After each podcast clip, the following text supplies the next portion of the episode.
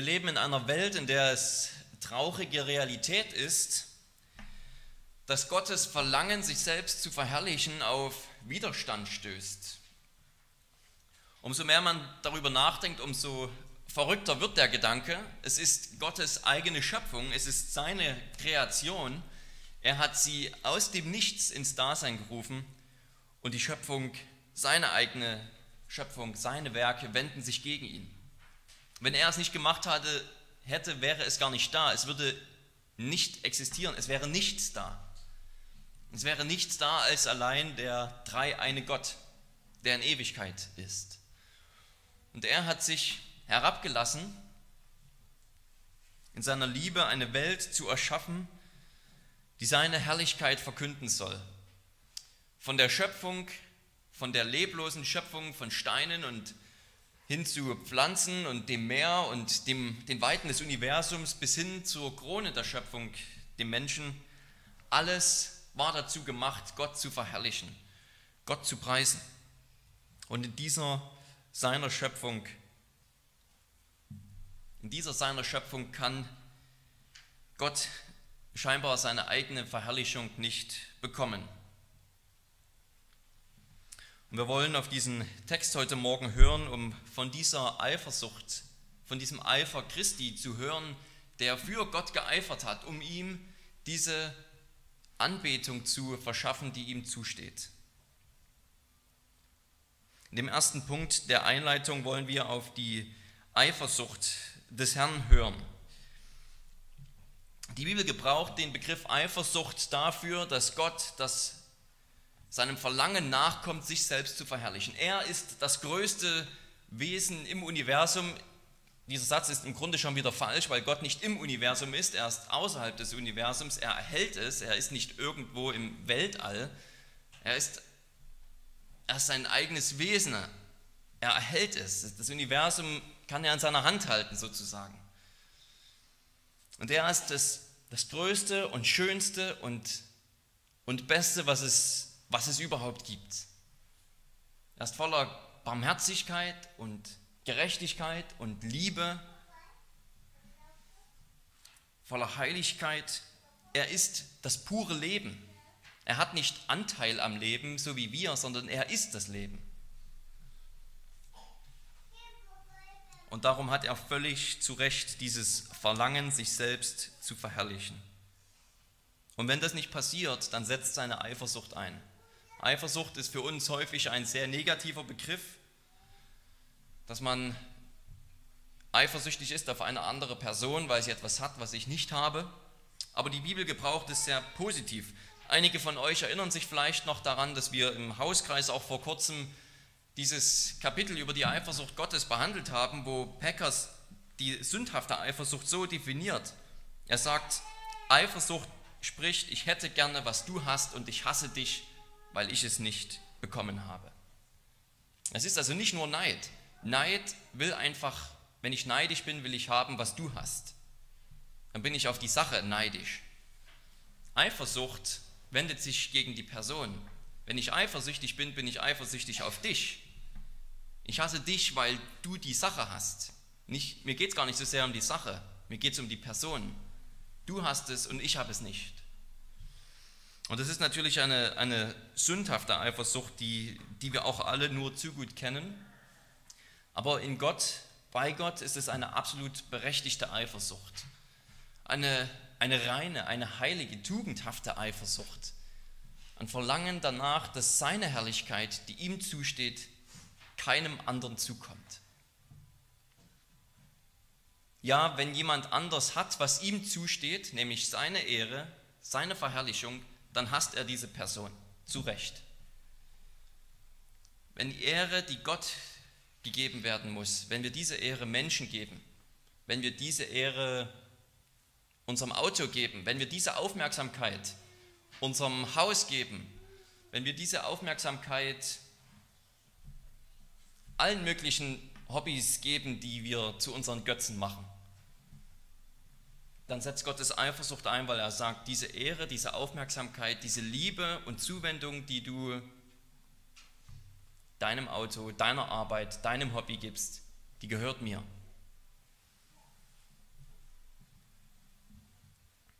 Eifersüchtig ist sogar sein Name. Er sagt im zweiten Buch Mose 4, Kapitel 34, du sollst keinen anderen Gott anbeten, denn der Herr, dessen Name eifersüchtig ist, ist ein eifersüchtiger Gott.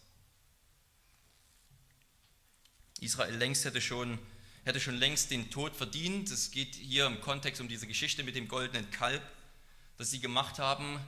Und nur durch Moses Eifer, nur durch Moses Gebet lässt sich Gott sozusagen noch überreden, Israel doch nicht auszurotten.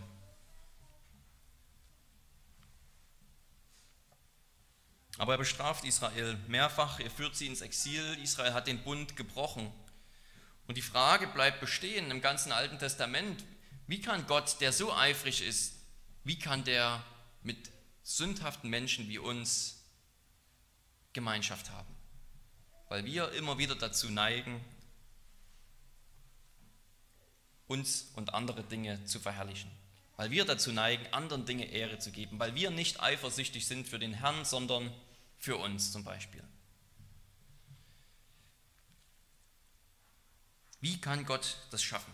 Er hat es nicht durch einen Tempel in Jerusalem geschafft.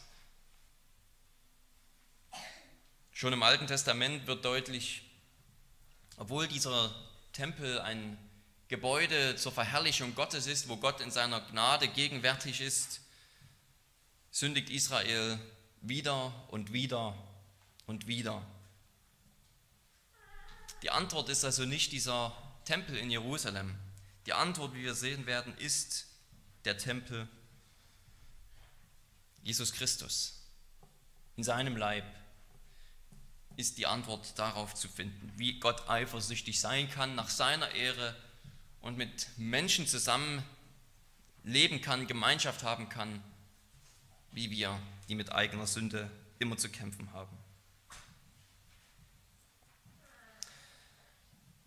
Als Gläubige spüren wir diesen, spüren wir diesen Konflikt immer, diesen Konflikt, der in der, der in der Welt herrscht, nämlich einerseits zwischen dem Verlangen Gottes, sich selbst zu verherrlichen und dem Verlangen der Welt, sich zu verherrlichen. Wir spüren diesen Konflikt in uns, wenn unser sündhaftes Fleisch gegen den Geist, der in uns ist, kämpft. Dieses Wissen, dass wir eigentlich die Ehre Gottes suchen wollen, aber manchmal wollen wir einfach nicht den Willen Gottes tun. Manchmal geht es um uns einfach mehr um uns und nicht nur manchmal, viel zu oft. Wir suchen unsere Ehre, unsere Befriedigung, wir eifern für uns, wir eifern für unseren Namen, dass bloß keiner schlecht über uns redet. Aber wenn der Name Gottes gelästert wird, hören wir weg. Ja, wir fühlen uns persönlich angegriffen, wenn jemand über uns schlecht redet. Aber wir fühlen uns nicht persönlich angegriffen, wenn jemand über unseren Herrn, über unseren Bruder, Jesus Christus, schlecht redet. Zumindest wahrscheinlich tun wir es häufig nicht so, wie wir sollten. Dieser Text, den wir jetzt noch im Detail studieren wollen, der ist nicht nur dafür gedacht, uns darüber zu informieren, dass Christus der wahre Tempel ist. Der ist dazu gedacht, in uns eine Eifersucht, eine tugendhafte, heilige Eifersucht für Gott zu wecken. Wer für Gott eifert, der bezahlt, der bezahlt möglicherweise mit seinem Leben, der bezahlt mit Einsamkeit, damit verstoßen zu werden, vielleicht gemobbt zu werden. Wir sehen das schon im Alten Testament. Elia sagt, ich habe heftig geeifert für den Herrn und sie haben mich gehasst, ich bin allein übrig geblieben in Israel. Und wir sehen es noch mehr in Christus, der gekommen ist, um für den Herrn zu eifern. Er sagt kurz vor seinem Tod, ich habe dich, den Vater, verherrlicht auf der Erde. Dafür ist er gekommen. Er ist doch dafür gekommen, um Sünder zu retten, aber er ist zuallererst gekommen, um den Namen des Herrn zu ehren, um in einer heiligen Eifersucht für seinen Vater alles zu geben, bis zum letzten, bis zum letzten Atemzug. der Eifer für Gott hat den Sohn Der Eifer für den Vater hat den Sohn dazu veranlasst, eine menschliche Natur anzunehmen, Fleisch und Blut, eine menschliche Seele, wahrer Mensch zu werden und in dieser Natur als Mensch zu leiden und zu sterben.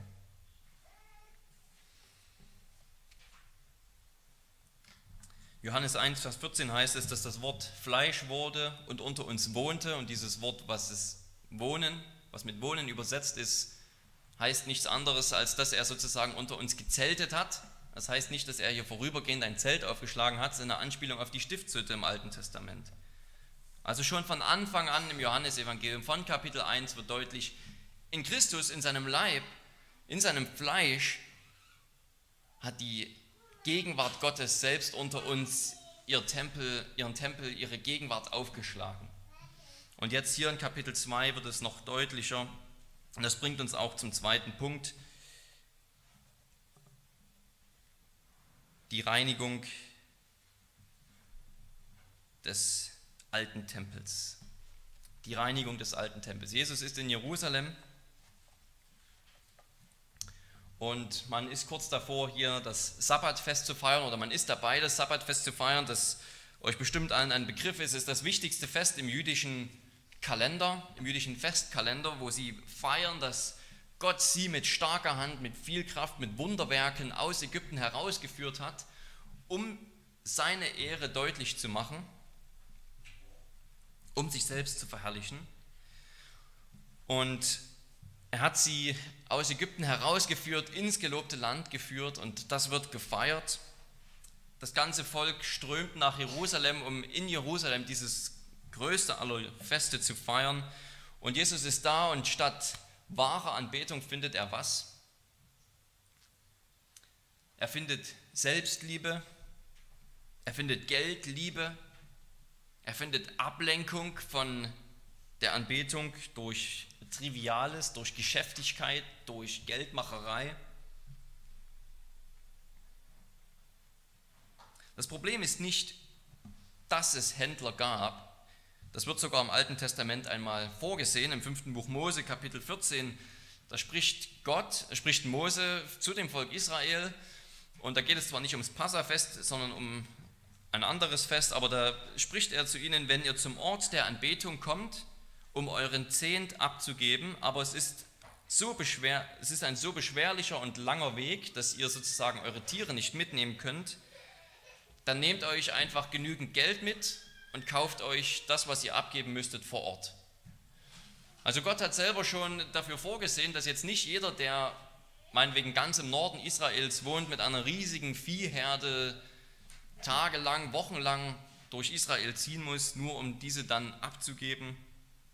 Er hat dafür vorgesehen, dass, dass es also möglich ist für Israeliten einfach mit Geld nach Jerusalem zu gehen und dort einzukaufen. Aber das Problem unserer Geschichte ist, wir wissen das auch noch aus anderen außerbiblischen Quellen, dass es am Ende ständig nur noch ums Geld ging. Man musste Geld wechseln, nicht jede Währung wurde sozusagen von den Tempeldienern angesehen, nicht jede Tempel, nicht jede Währung wurde akzeptiert. Es musste eine Währung sein, die, gewissen, die eine gewisse Reinheit hat. Und so, also auch Reinheit im, im kultischen Sinne, dass also die Leute gesagt haben, wir können nicht jede Art von Währung hier einfach im Tempel nehmen und als Bezahlung annehmen. Und deswegen haben also die, die Wechsler, Geldwechsler ihre Kassen aufgeschlagen im Tempelvorhof und haben für die Leute das Geld gewechselt. Und wie es eben so ist, man hat so hohe Wechselkurse, dass natürlich, dass natürlich das das reinste Geschäft war und die Israeliten abgezockt wurden.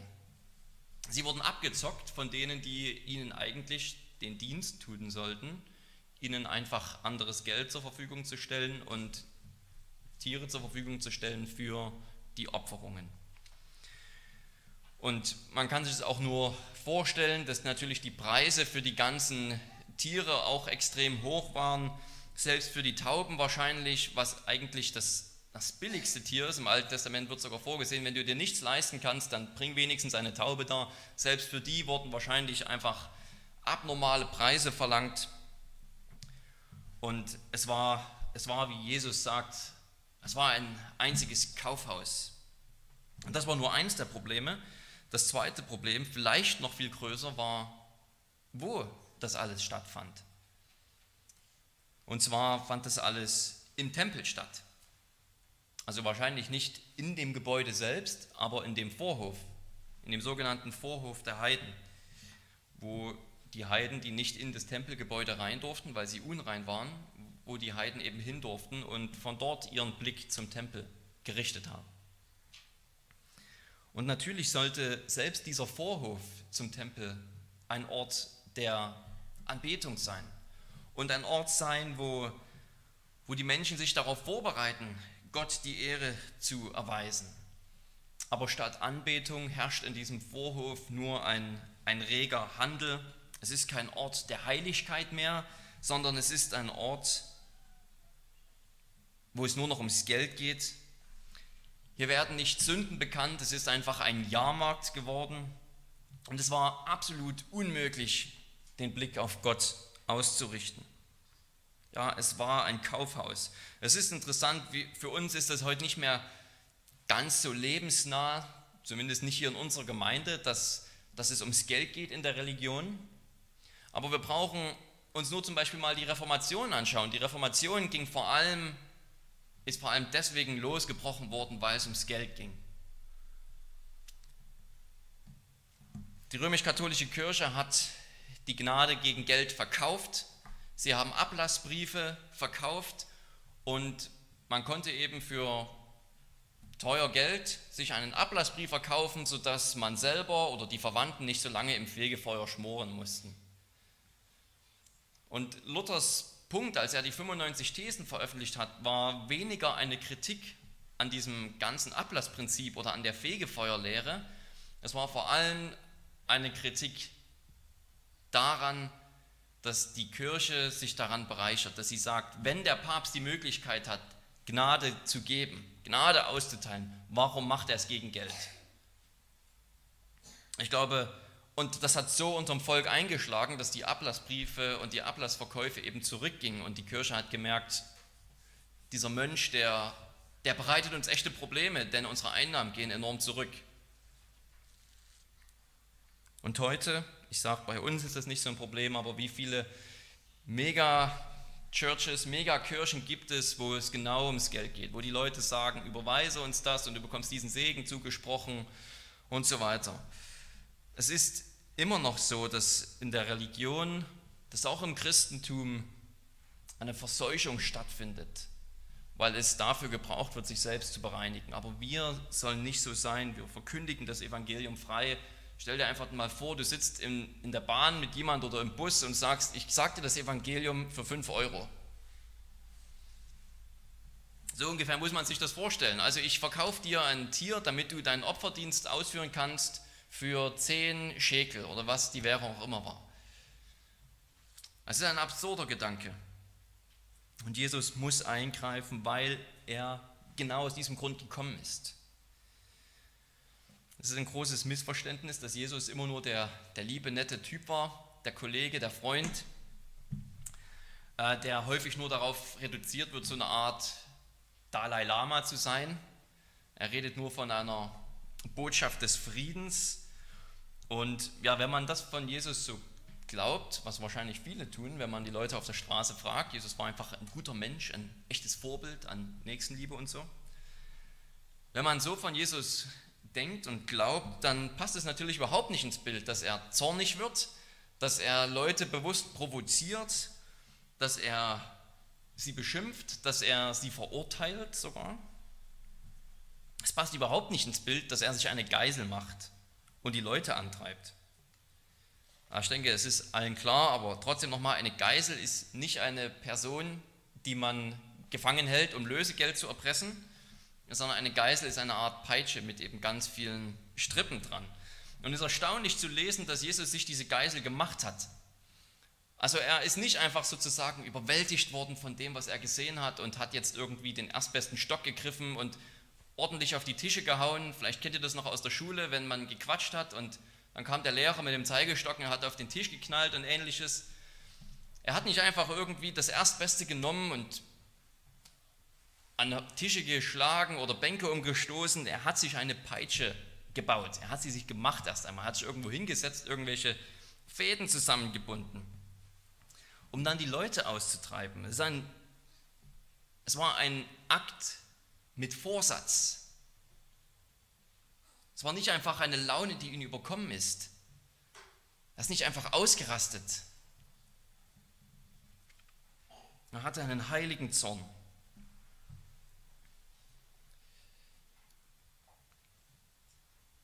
Wir können nicht davon ausgehen, dass Jesus Menschen geschlagen hat, weil wir nirgendwo in den Evangelien lesen, dass Jesus brutal wurde gegen seine Mitmenschen, körperlich brutal wurde gegen seine Mitmenschen.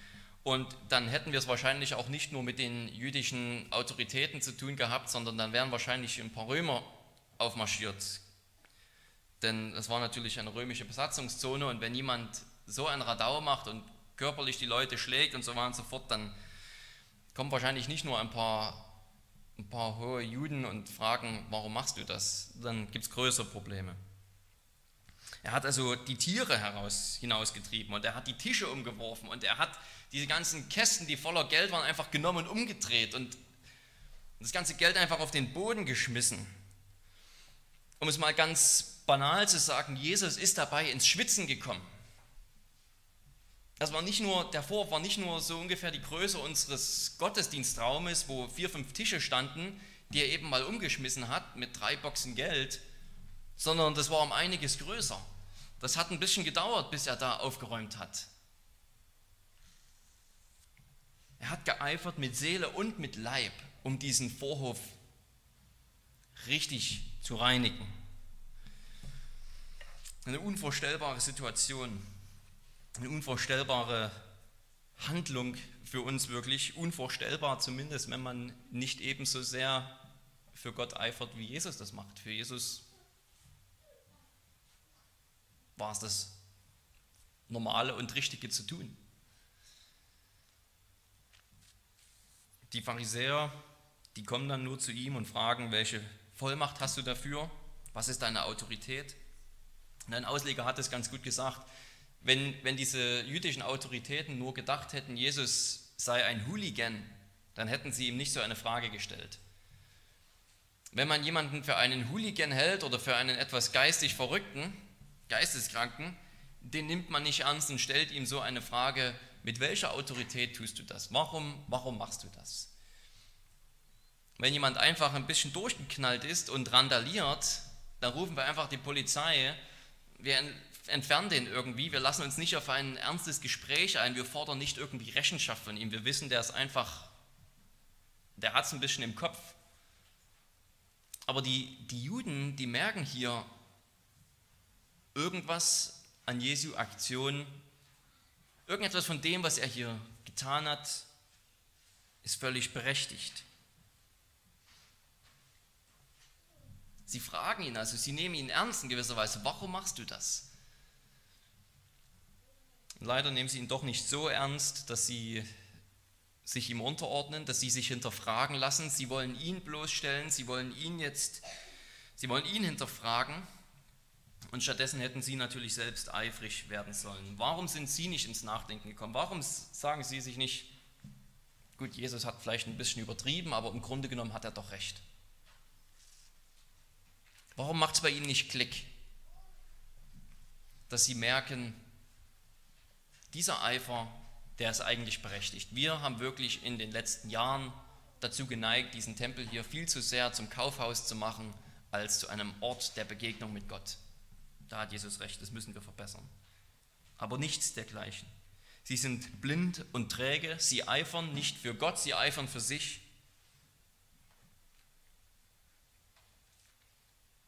Sie zeigen keine keine Reaktion, keine Besserung, keine Reue oder Buße. Und ich denke, bei uns Gläubigen, ja, ich gehe davon aus, dass wir das nicht so kritisch sehen, was Jesus getan hat. Und trotzdem stellt sich die Frage, bist du träge, wenn es um den Eifer für Gott geht? Oder um vielleicht noch etwas zugespitzer zu fragen, wie träge bist du, wenn es um den Eifer für Gottes Namen und Ehre geht? Lesen wir diese Geschichte ganz unberührt, merken wir, dass wir selbst mehr Eifer zeigen müssen für den Herrn, lassen wir uns hier ansprechen und sagen, dieser vorbildliche Eifer, den brauche ich auch noch in meinem Leben. Wie reagieren wir, wenn jemand den Namen des Herrn lästert? Man kann vielleicht nicht jedes Mal etwas sagen, man hat vielleicht nicht immer die Chance, jemanden darauf anzusprechen, aber trotzdem stellt sich für uns die Frage, ob wir dann weghören, ob wir nichts sagen.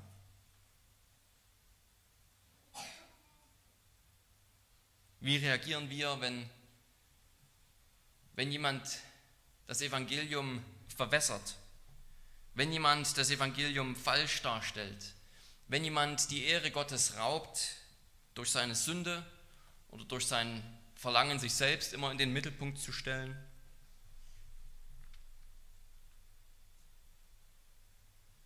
Als die Jünger diese Aktion Jesu gesehen haben, gesehen haben, wie er da einen heiligen Eifer an den Tag legt, dann wurden sie am Psalm 69 erinnert. Er eifert für den Herrn.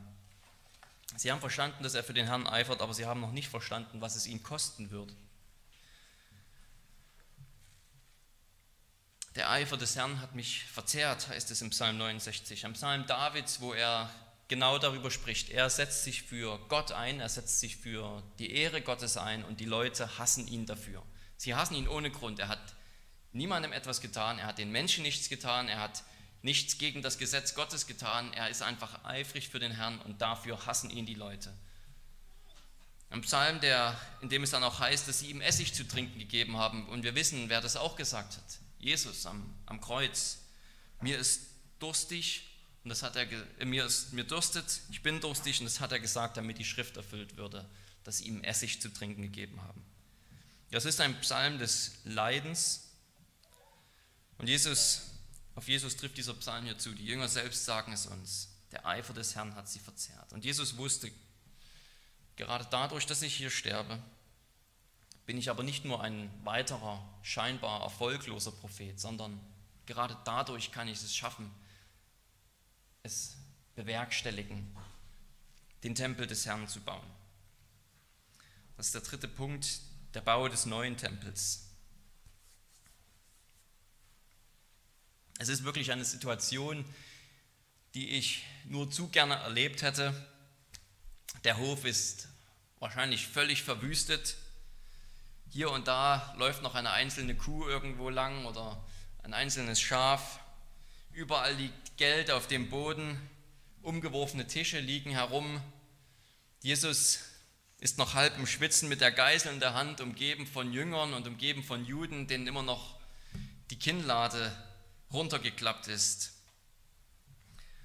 Und die Juden, die kommen zu ihm und stellen ihm diese eine Frage, warum machst du das?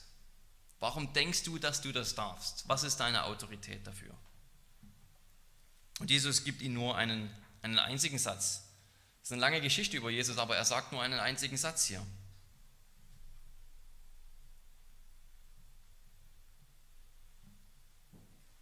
Er sagt, reiß diesen Tempel ein. Das ist nicht das, was sie hören wollten. Sie wollten ein Zeichen sehen. Interessant ist, dass sie nicht einfach sagen, warum tust du das und fragen, also gib uns eine gute Begründung dafür, sondern sie sagen, gib uns ein Zeichen. Was ist das Zeichen, dass du das tun darfst? Kannst du irgendwie übernatürlich beweisen, dass du wirklich einer bist, der mit so einer Vollmacht und mit so einer Aktion hier auftreten darf? Kannst du irgendwie, kannst du irgendwie beweisen, dass du wirklich ein Prophet bist, den Gott gesandt hat? Und äh, einer hat es gut gesagt, die Tempelreinigung selbst ist das Zeichen.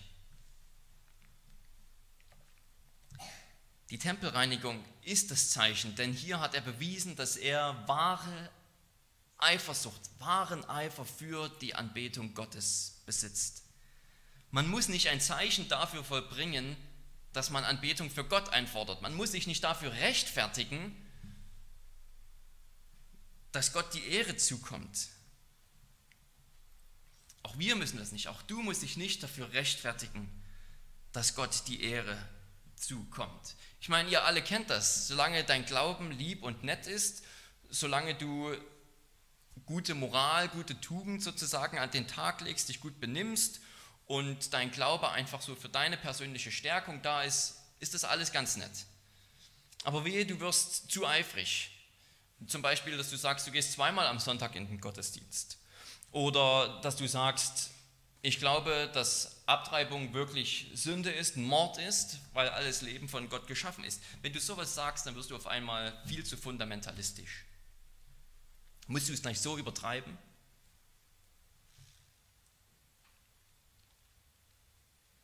Musst du so übertreiben, dass du hier von uns forderst, deine Moral zu übernehmen, deine, deine Tugenden zu übernehmen?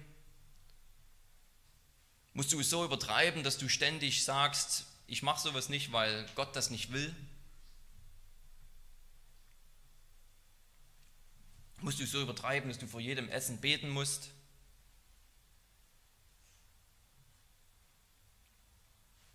Vielleicht sagen dir die Leute auch, was ich selbst schon gehört habe, als ich noch so jung war wie du, da war ich auch noch so eifrig für Gott, aber keine Angst, das lässt irgendwann nach.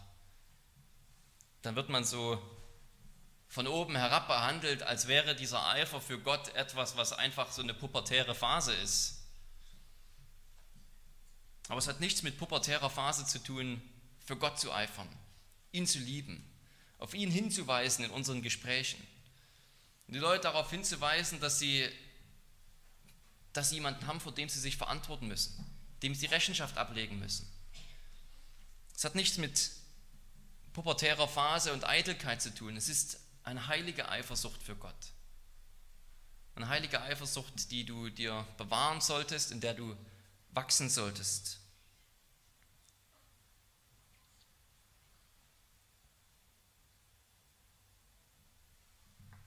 Wenn die Leute dich fragen, warum musst du so übereifrig sein, dann sollte unsere Antwort sein, wenn Gott wirklich Gott ist, dann sollten wir alle noch viel eifriger sein.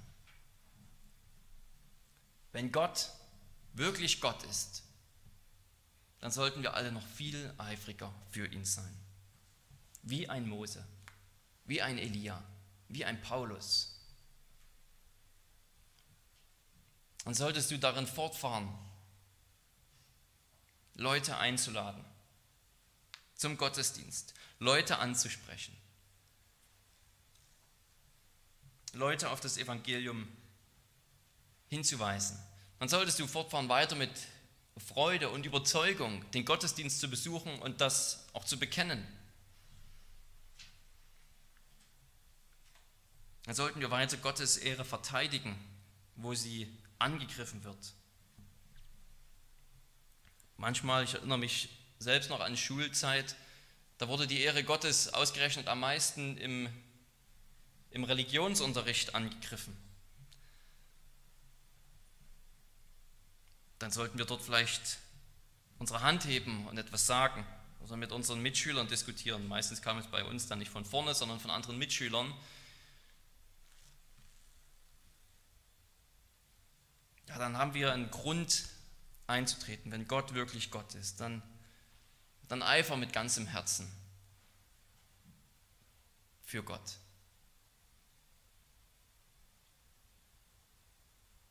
Calvin hat, als er sich in theologische Diskussionen verwickeln ließ, einmal gesagt,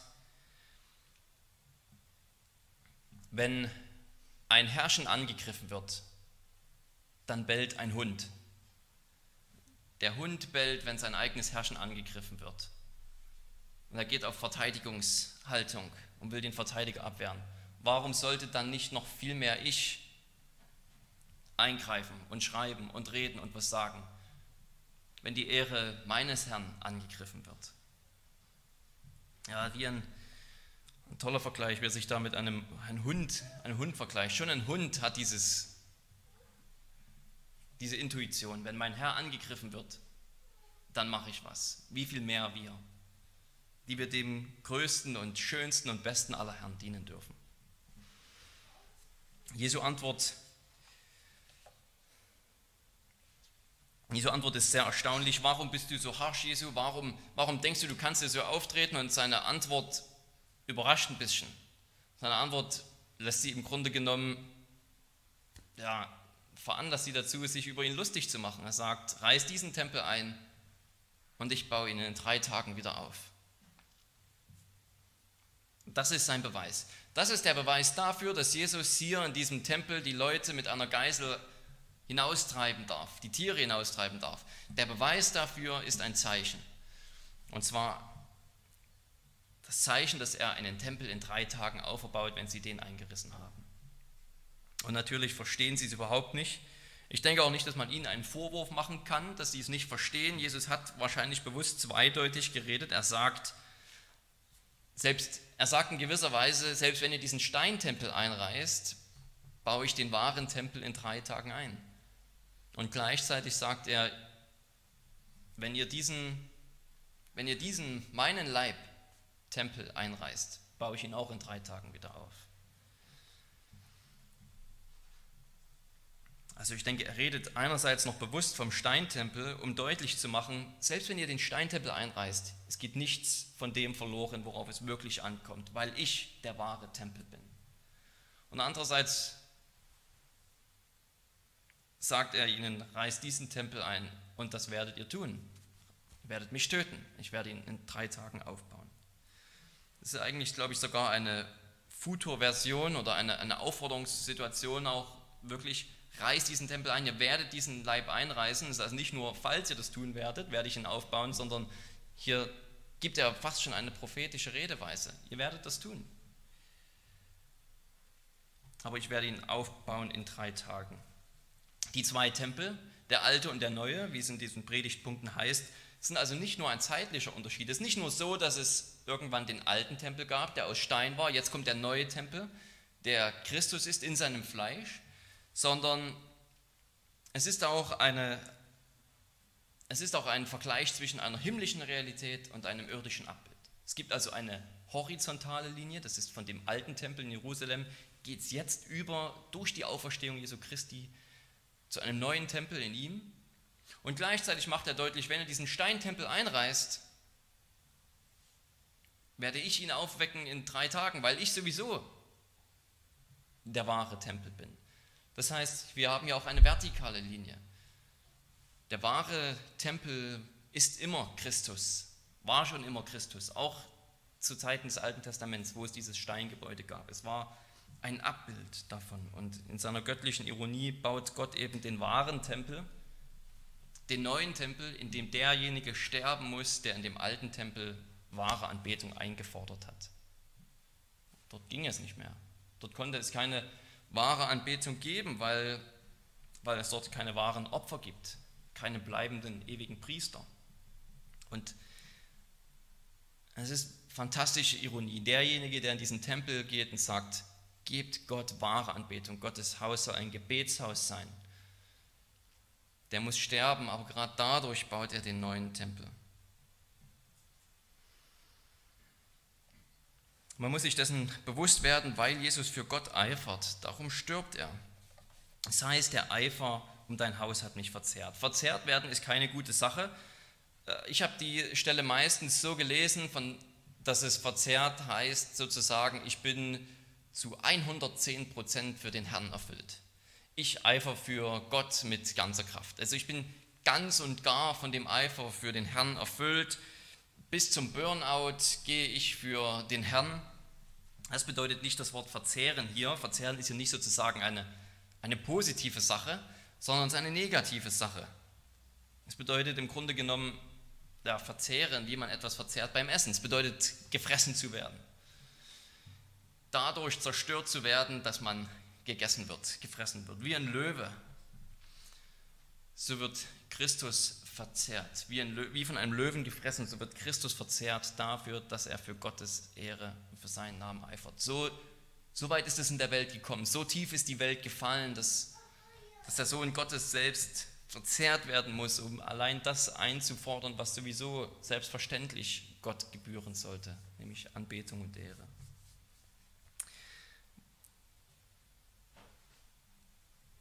Psalm 69 heißt es, der Herr, der Eifer um dein Haus hat mich verzehrt, die Schmähungen derer, die dich schmähen, sind auf mich gefallen. Die, die Gott hassen und ihn schmähen, das ist auf Christus gefallen. Und er ist darunter zerbrochen, er ist darunter gestorben.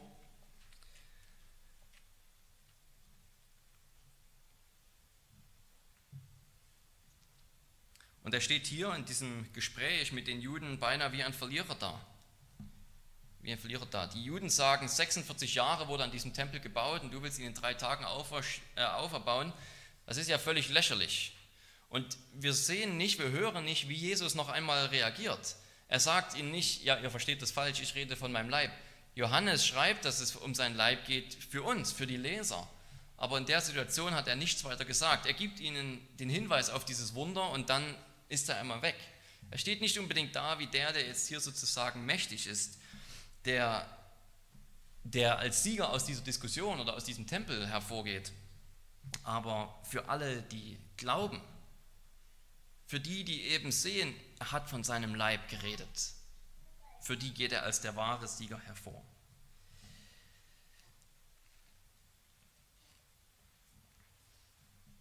Seine Aussage begreifen wirklich nur die Gläubigen, sie begreifen es auch nur nach der Auferstehung. Er ist der wahre Tempel und alle, die an ihn glauben, sind der wahre Tempel. Gottes Eifersucht für, seinen, für seine Ehre hat sein Ziel erreicht.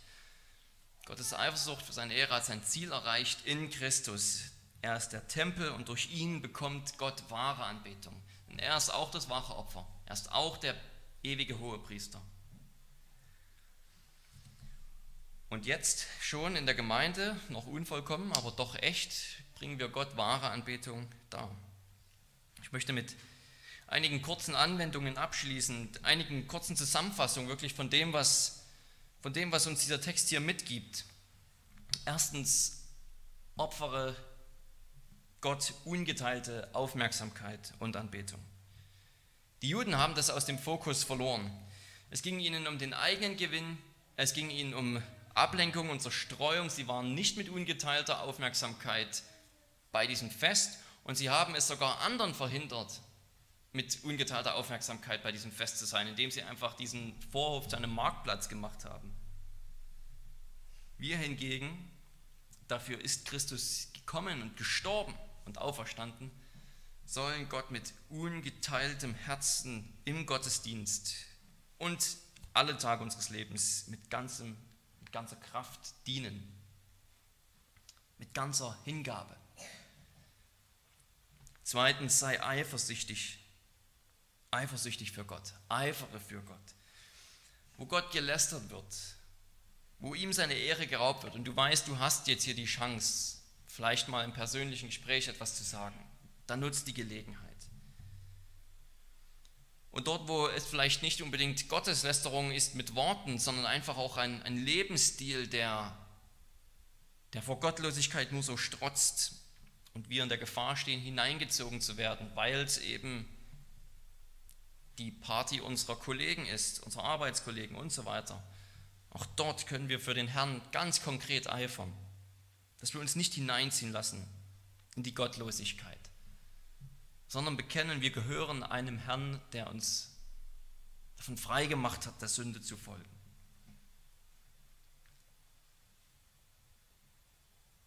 Wo, wo Gottes Ehre geraubt wird, wo Menschen verführt werden, dort Mach deinen Mund auf, liebevoll, aber klar. Und drittens, freue dich jetzt schon auf den Himmel.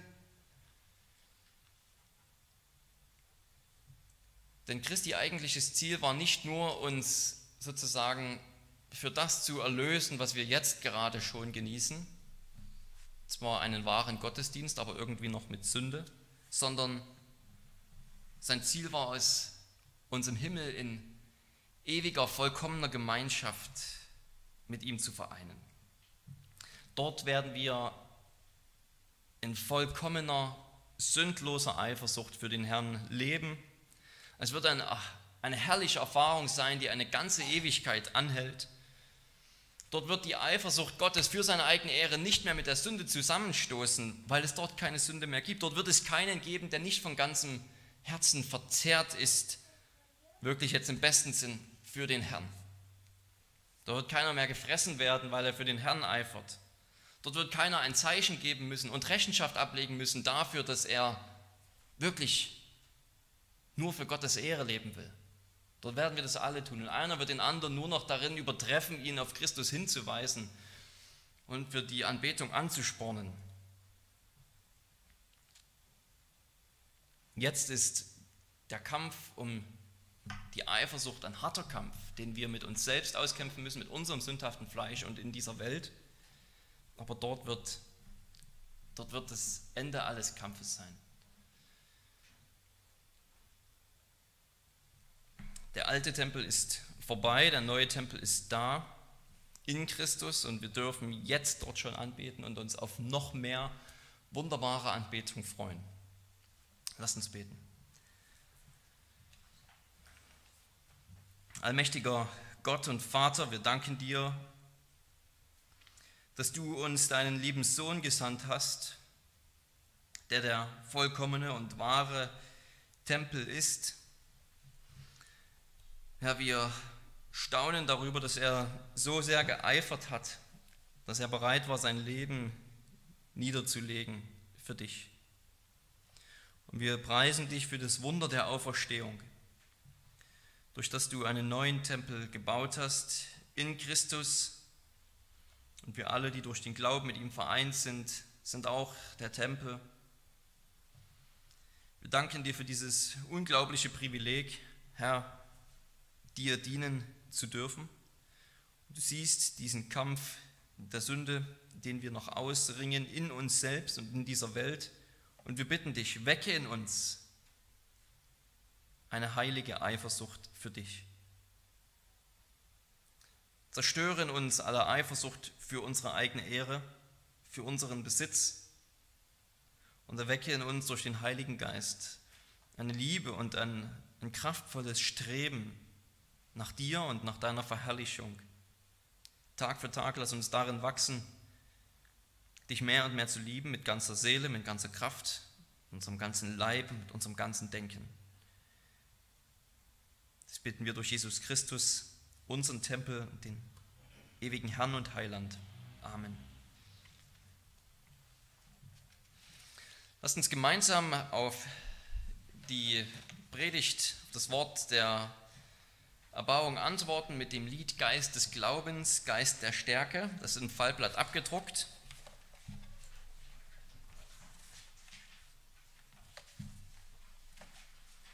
Geist des Glaubens, Geist der Stärke, die Strophen 1, 2, 5